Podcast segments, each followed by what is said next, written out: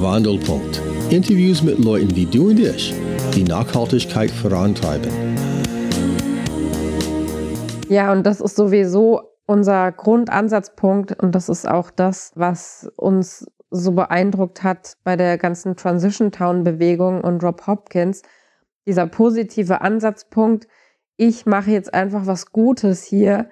Und zwar möchte ich die Menschen begeistern für das, was ich mache. Ich möchte zeigen, wie toll die Alternativen sind, wenn wir anders leben, wie, wie wunderbar das sein kann und nicht irgendwelche Horrorszenarien an die Wand malen.